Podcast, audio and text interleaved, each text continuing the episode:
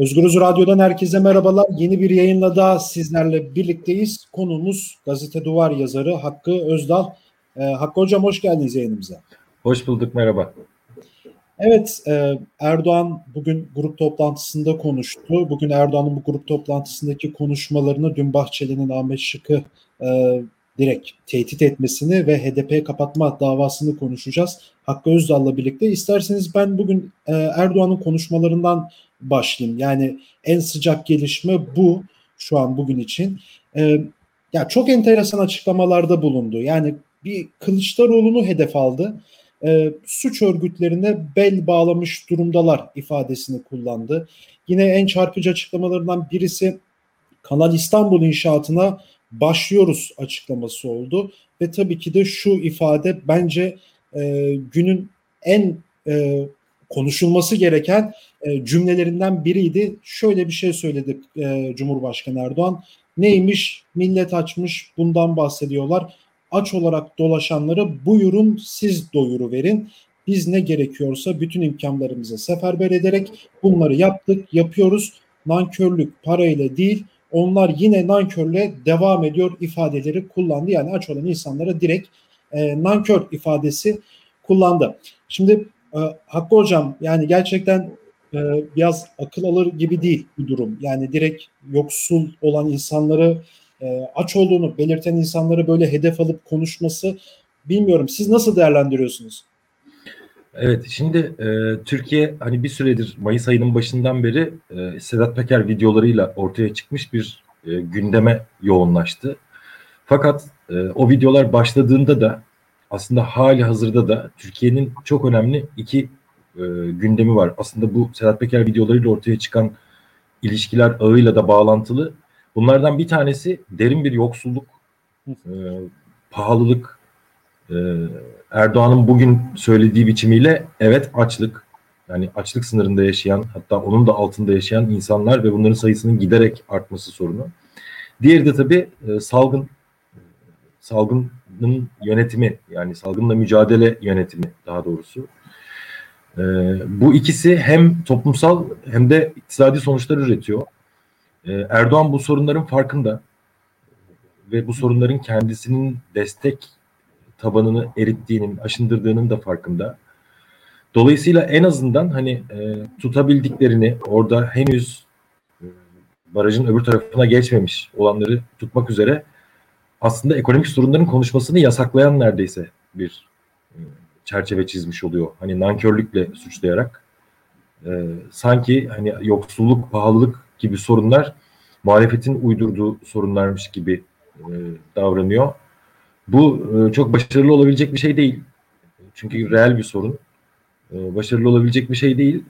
E, ama işte dediğim gibi e, sanırım bir konuşma çerçevesini sınırlayarak bu işi zaman, kazanmaya çalışıyor daha doğrusu. Yani hocam şimdi yani direkt yani evet daha önceki grup toplantılarında Erdoğan hep muhalefete e, sert çıkıştı. Çok grup toplantısı oldu. Çok konuşması oldu.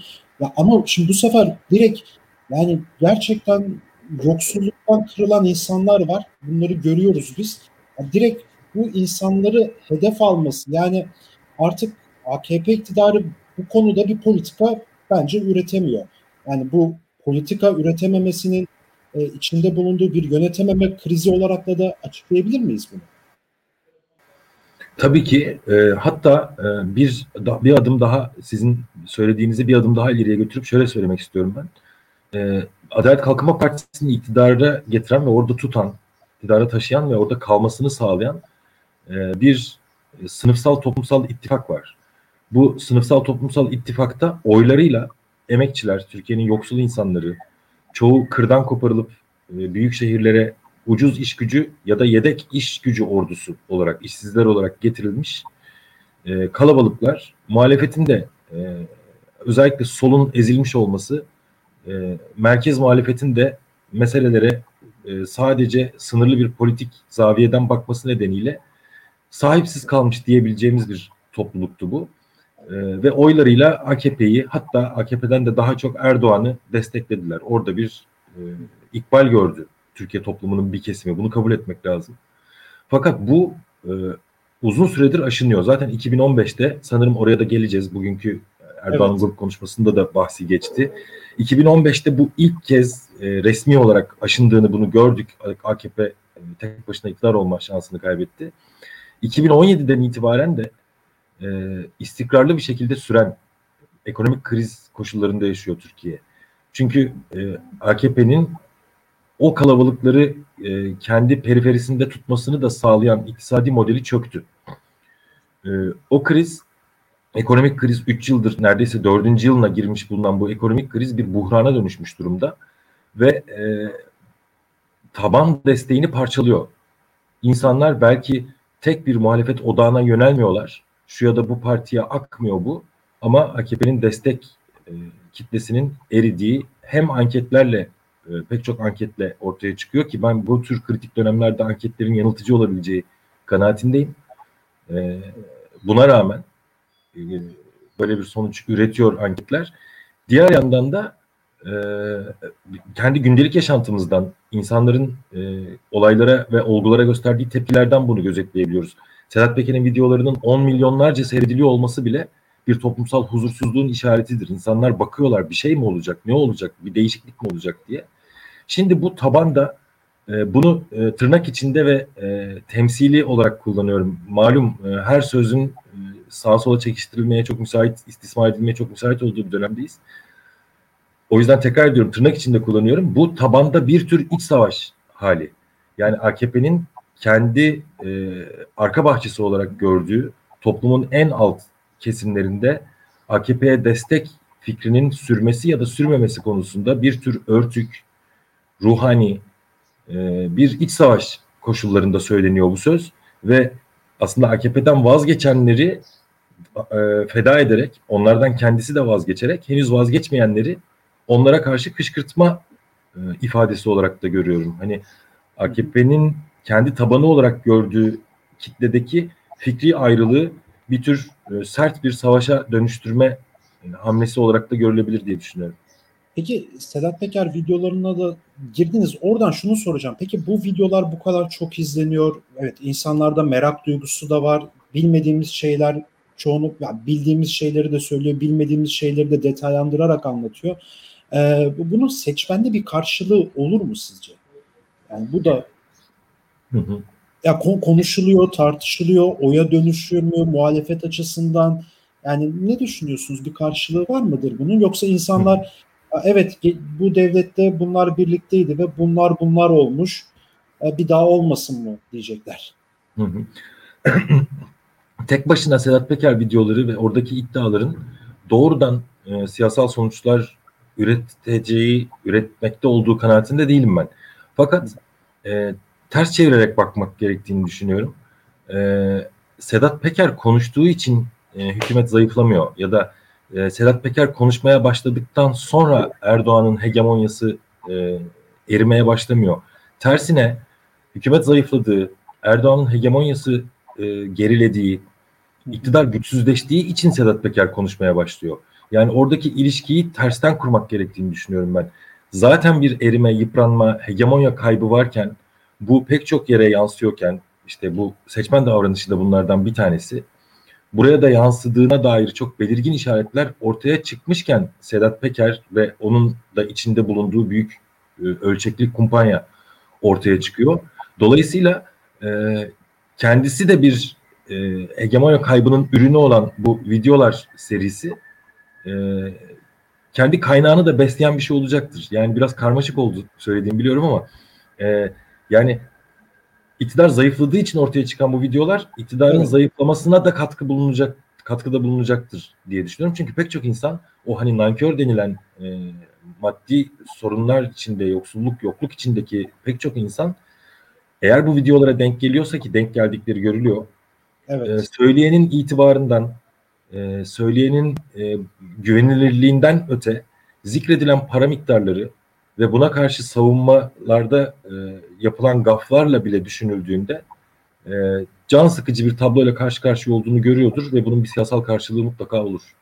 Evet. Bir e, küçücük küçücük bir örnekle e, son bir cümleyle söylemek istiyorum. Tabii. Susurluk kazası ortaya çıktığında bugünkü iletişim olanakları da yoktu. Çok daha e, politik, e, daha dinamik bir genellikle de sol bir e, toplumsal e, itirazın dışında çok toplumun tümüne teşmil etmiş e, halkın tamamı tarafından paylaşılmış bir reaksiyon oluşturmadı mesela ama derhal siyasal sonuçları üretti. E, o dönemin siyasal partileri e, yavaşça da değil oldukça hızlı şekilde eridiler. Susurluk olayı 97'de Türkiye'nin gündemine girdi. 96 sonunda Türkiye'nin gündemine girdi. 2002'ye geldiğimizde seçim 2002'de yapıldığı için 2002'de gördük biz tabloyu. 2000'de ya da 2001'de de yapılsa aynısı olacaktı. O dönemin siyasal partilerinin tamamı e, buhar oldular neredeyse. Anavatan evet. Partisi, Doğru Yol Partisi vesaire. Evet o da önemli bir şey ama şimdi bu yani bu durum yani videolar çıkıyor bir sürü bir ton iddia var ee, ama bu iddialarla ilgili de şöyle savcılar göreve diye sosyal medyada çokça bir çağrı yapıldı. Yani hepimiz yazıyoruz işte ya gerçekten bir tane yok mu? Yani bu iddiaları araştıracak, şeffaf bir şekilde inceleyebilecek bir savcı mı diye herkes sorarken şimdi o savcılar çıktı. Ee, işte gördük. Ee, şimdi HDP kapatma davası. Tam da 7 Haziran'a denk geldi. Ee, daha önce usulde hatalar var diye giden iddianame tekrardan düzenlendi. Hukukçular bakıyor şimdi iddianameye. Değiş yani ilk iddianameden farklı bir iddianame de ortaya çıkıyor. Yeni yeni suçlar vesaire çıkıyor. Tam da 7 Haziran'a denk geldi. Bugün Erdoğan grup, top, e, grup toplantısındaki konuşmasında da 7 Haziran'a değindi. Yani 7 Haziran'dan ders çıkarmamız gerekiyor diye bir ifadesi de vardı Cumhurbaşkanı Erdoğan'ın. Şimdi bu HDP kapatılma davası tekrardan gündeme gelmiş oldu. Bir bunu nasıl değerlendiriyorsunuz? İki bu dönem e, bunun çıkması tesadüf mü? Bu kadar Sedat Peker Hı. videoları bütün halkın yurttaşların odağı oradayken tekrardan gündeme bunun gelmesi. Hı hı. E, tesadüf değil. Bence e, hani bugünkü konuşmayı e, canlı olarak dinleyemedim ben ama bir kısmı hariç. E, sonradan okuma azıcık okuma fırsatı buldum. Benim en çok dikkatimi çeken de e, 7 Haziran göndermesi oldu. Unutmamalıyız orada yaşananları diyor. Ve hatta 7 Haziran'ı e, aslında e, Yüksek Seçim Kurulu tarafından da sonuçları tescil edilmiş bir seçimi e, yani sandıkları halkın e, seçme özgürlüğünü bir terör operasyonu gibi neredeyse e, tevil eden e, öyle gösteren bir dil kullanıyor. Şimdi tesadüf değil şu açıdan değil. Şimdi Sedat Peker olayı bence e, bir silsile halinde gelişmekte olan pek çok olayın bir sonucu. Erdoğan 2015 7 Haziran'ında e, zaten e, yavaş yavaş başlamış bir e, başkalaşmaya e, hız verdi. İttifaklarını yeniledi. Gülen cemaatinden kopmuştu zaten. E, ve hani o dönem MHP ile de ittifakı yoktu. E, işte ulusalcılar gibi bir takım isimlerle anılan, e, benim tek başına ulusalcı sözcüğünün karşılamadığını düşündüğüm, ama başta güvenlik bürokrasisi olmak üzere devlet e, mimarisinde yer etmiş ya da hali hazırda yer etmekte olan bazı kesimlerle de ittifak kurdu Erdoğan 7 Haziran'dan sonra. Erdoğan 7 Haziran'dan sonra 3 gün ortada gözükmedi. 3 ee, gün sonra 10 Haziran'da yanlış hatırlamıyorsam e, hatta sarayda evet. da değil Çankaya, Çankaya'daki dışişleri konutunda Deniz Baykal'la bir görüşme yaptı ve sonra Türkiye e, bambaşka bir sürece girdi. 7 Haziran'la evet Erdoğan teknik olarak bir konuda haklı. Türkiye 7 Haziran seçimi ve sonrasında yaşananları asla unutmamalı. Orada olanları unutmamalı. Sedat Peker videoları o arada yaşananlara dair de pek çok şey söylüyor bize. Ee, Sedat Peker'in şu sözü, bütün o videolardaki şu sözü bence en önemli ifadelerden bir tanesiydi. Evet ben tehdit ettim akademisyenleri. Ee, sizi direklere asarız dedim, kampanyosu dedim. O dönem korku iklimi lazımdı. Benden bunu istediniz, bunu yaptım diyerek söyledi. Bu önemli bir itiraf. 7 Haziran sonrası, 7 Haziran seçimi değil ama 7 Haziran sonrası Türkiye'deki mevcut rejimin, cari rejimin e, oluştuğu, ortaya çıktığı dönem. Dolayısıyla Erdoğan ikili bir e, şey izliyor orada bence. Birincisi Peker videolarıyla ortaya çıkan sarsıntıda kendi halen sürmekte olan e, ittifak düzeyinde ilişkileri sürmekte olan müttefiklerine e, birlikte yola devam etme çağrısı yapıyor. Çünkü orada bir kararsızlık hali olduğu kesin. Birkaç küçük olay, küçük derken hani birkaç e, olay hatırlatmak istiyorum. Bir tanesi İlker Başbuğ'la yaşanan tartışma. E, izleyiciler hatırlayacaklardır. 2019 yılı sonundan başlayarak İlker Başbuğ'la e, Erdoğan'ın da bizzat dahil olduğu bir önce söz dalaşı sonra yargıya intikal etti olay ama devamı gelmedi. İşte bu e, Haziran 2007'deki mecliste bir yasanın geçtiği ve Ergenekon operasyonlarına onun e, vesile olduğuna dair bir tartışma. İkincisi Gare operasyonundan sonra ortaya çıkan tablo. Şimdi bu hükümet pek çok başka durumda da e, ağır kayıplar askeri operasyonlarda yaşadı. E, daha geçen yıl 2020'nin Mart'ında Suriye'de bir gecede 34 asker e, kaybedildi. Ama Gare'deki tepkiyi almamıştı hiçbir zaman. Hani oradaki o vatan millet kabuğu e, örtmeye yaramıştı. Gare'de e, ilgi çekici bir direnç oluştu. Belli ki ordunun ve devlet kurumlarının içinden de Gare operasyonunun maceracılığına, siyasal e, fırsat için alınmış riskin büyüklüğüne dönük itirazlar oldu. Üçüncüsü amiraller bildirisi e, ve onun üzerinden başlayan Montreux tartışması. O da çok önemliydi. Hani bütün o darbe kıyametine rağmen e, neredeyse e, bir hukuki süreci bile kalmadı. Hiçbir tutuklusu kalmadı. Bu Erdoğan'ın bir başka ittifak e, menzilini e, zorla da olsa, zor da olsa korumaya çalıştığına dair bir işaret olarak görüyorum 7 Haziran sürecini. Aslında 7 Haziran'da ortaya çıkan 10 Haziran'da belki de ortaya çıkan müktesebatı hatırlatıyor. Ee, hem topluma bu bir tehdit içeriyor bu yönüyle. Hani yeniden istikrarsızlık, yeniden bombalar, yeniden şiddet gibi örtük bir tehdit de içeriyor. Bir yandan da e, mevcut müttefiklerine e, 7 Haziran'dan sonra oluşmuş müktesebatı hatırlatıp ben hala oradayım e, demiş oluyor. Evet aslında o e, bir sayaçla kurulmuştu 7 Haziran sonrası. Cumhurbaşkanı Erdoğan e, açıklama yapmadı diye. O da hatırlattı. Evet yani o 7 Haziran sonrası 1 Kasım süreci hala hafızalarda 6 yıl geçmesine rağmen hala hafızalarımızda yer ediyor. Tam bu noktada şimdi hani o dönem çok e, tırnak içerisinde söylüyorum karanlık bir dönemdi. İşte Suruç katliamı, Ankara katliamı, işte daha sonraki gelişen işte HDP'nin eş, o dönemki eş başkanları, milletvekillerinin tutuklanması, istiklalde patlayan bombalar vesaire vesaire. Dün de Bahçeli e, açıklama yaptı. Ben o açıklamadan da kısa bir e, okuyayım ne demiş. Ahmet Şık'ı hedef aldı. Ahmet Şık'ın devletle ilgili söylemlerini e, Devlet Bahçeli hedef aldı. Devlete katil diyen bu hainin dokunulmazlığını kaldırıp adalete teslim etmeyecek miyiz? HDP'lilerin fütursuzluğundan cesaret alan bu suçlu bilmelidir ki Türkiye Cumhuriyeti Devleti katil olsaydı bugün bulunduğun yer Türkiye Büyük Millet Meclisi değil mezarlık olurdu. Bunlara müsaba göstermemiz gösteremeyiz. Bu aşağılık tiplere tahammül edemeyiz gibi bir ifade kullandı. 7 Haziran sonrası hükümet ortağı Devlet Bahçeli. Yani şimdi bu çok tedirgin edici e, cümleler bunlar. Yani şu an işte Sedat Peker videoları var. E, devletin içerisindeki bazı kanatların, kliklerin çatışmasına şahit oluyor. Hepsini görüyoruz artık. E, çok net olmasa da. E, bu biraz da provokasyonla da provokasyondan da insanlar korkuyor, çekiniyor yani. E, dün de Türkiye İşçi Partisi Genel Başkanı Erkan Başta bir açıklama yaptı. Ahmet Şık öldüremediğiniz Metin Göktepe'dir ifadesi kullandı. Siz kimi tehdit ediyorsunuz diye bir açıklama yaptı. Yani siz Bahçeli'nin Ahmet Şık hakkında bu söylediklerini nasıl yorumluyorsunuz? Yani bu dönem e, bu sözün anlamı ne olabilir? Hı hı. Şimdi belki öncelikle şunu söylemek lazım. Ee, Ahmet Şık e, 2018 seçimi değil mi? 24 Haziran 2018 evet. seçiminde parlamentoya girdi. Ahmet Şık seçildiği bölgede MHP'den daha fazla oy almıştır. Hem de çok daha fazla oy almıştır.